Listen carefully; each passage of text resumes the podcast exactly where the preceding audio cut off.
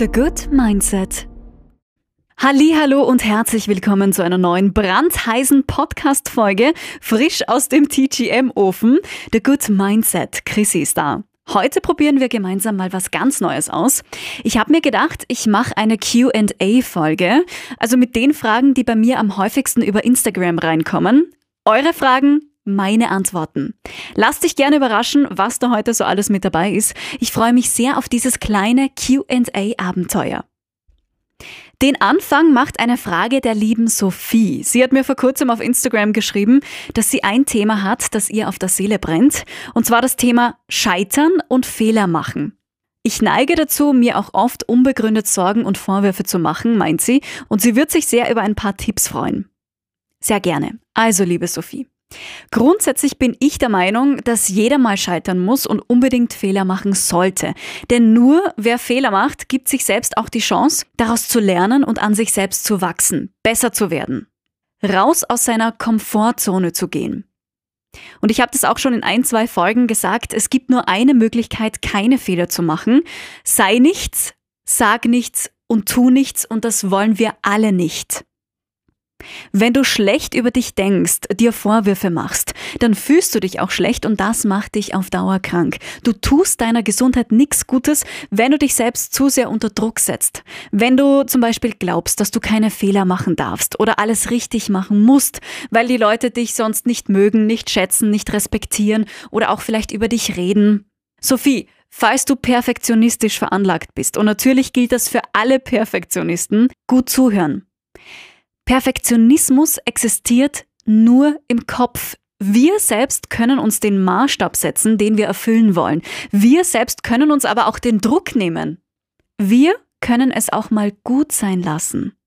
Deshalb ganz viele Fehler machen, so viele wie möglich, und erkennen, dass die Welt nicht untergeht, wenn mal etwas nicht perfekt läuft.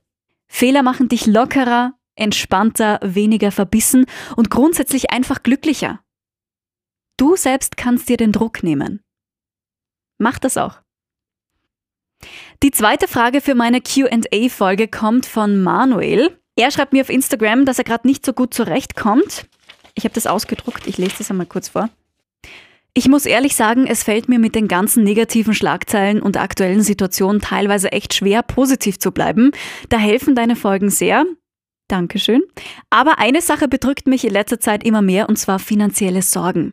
Wenn man von steigender Inflation hört, etc., ich habe da meine Lebensfreude irgendwie nicht mehr, weil das alles so mitschwingt. Hast du Tipps?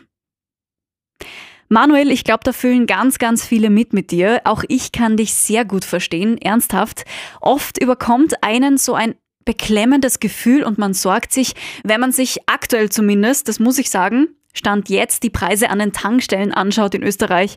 Ähm, oder mein Freund und ich sind jetzt auf der Suche nach einem Eigenheim und das ist echt nicht leicht und wirklich teuer. Trotzdem, wie wollen wir damit umgehen? Der Tipp für alle, zuerst mal einen Überblick verschaffen. Wohin geht mein Geld? Welche Fixkosten habe ich? Was gebe ich unnötigerweise aus? Wo könnte ich denn sparen?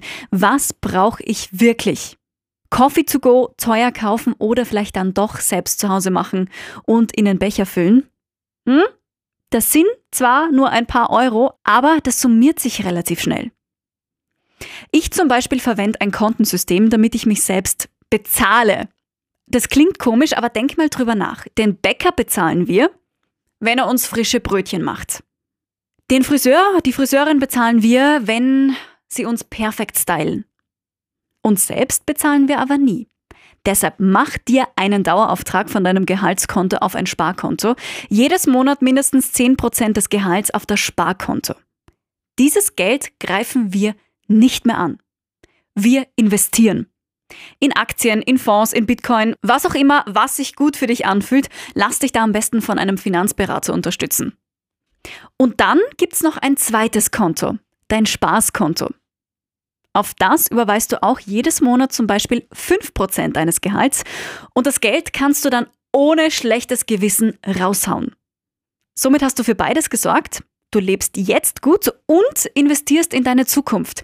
Du bekommst so auch ein besseres Gefühl, dass du einen, unter Anführungszeichen, Polster hast für schlechte Zeiten, für die Zukunft, Vorsorge, dass du vorsorgst.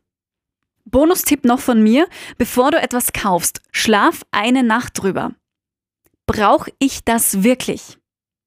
Und bei richtig großen Dingen, richtig großen Anschaffungen, dann warte einen Monat lang und entscheide dich dann. Das klingt unmöglich, so lange zu warten, aber es hilft. Bei kleinen Dingen eine Nacht drüber schlafen, bei großen Investitionen überleg vier Wochen lang. QA, Frage und Antwort, Anfrage Nummer drei. Die passt ganz gut zur Finanzangst. Generelle Angst, das ist das Problem von Leonie. Sie hat mir online erzählt, dass sie seit zwei Monaten bei meinen TGM-Folgen mit dabei ist. Das freut mich sehr. Ist begeistert von meiner Art, Dinge zu veranschaulichen und Lösungsansätze zu vermitteln. Oh, danke schön, liebe Leonie. Was dich in letzter Zeit sehr beschäftigt, ist das Thema Ängste und wie man mit ihnen umgehen kann. Gut, Dazu gibt es schon eine eigene Podcast-Folge von mir, aber ich fasse das Wichtigste hier nochmal kurz zusammen.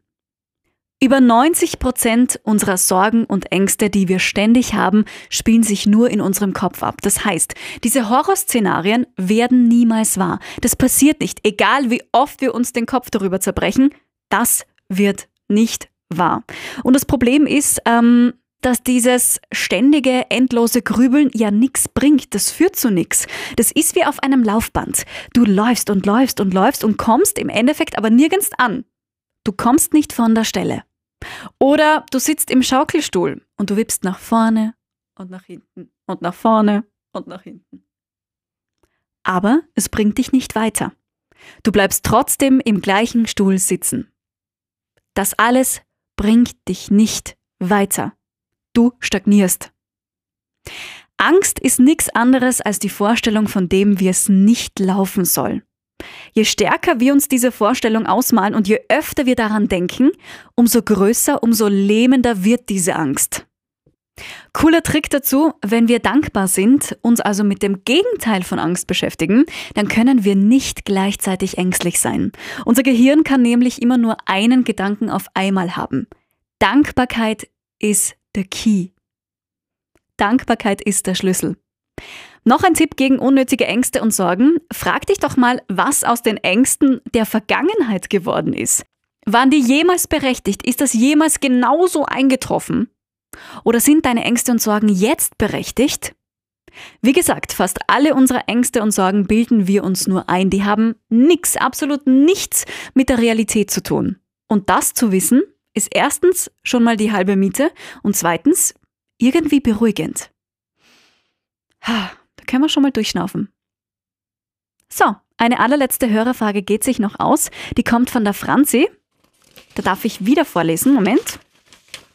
Ähm, sie schreibt, mich persönlich regiert mein Job. Ich kann nie abschalten, weder im Urlaub noch wenn ich krank bin und habe immer das Gefühl, dass nichts gut genug ist und es allen anderen leichter fällt. Sogar nachts beschäftigt mich die Arbeit, mein Leben lang schon. Das hat mich gesundheitlich schon öfter an meine Grenzen gebracht. Könntest du mir helfen?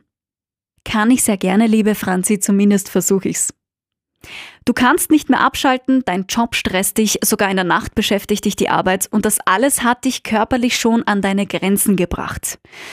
Was du wissen musst, ist, dass dein Stress nicht durch die Arbeit selbst entsteht, also nicht durch äußere Umstände, auch wenn das den Anschein hat, sondern durch innere Umstände.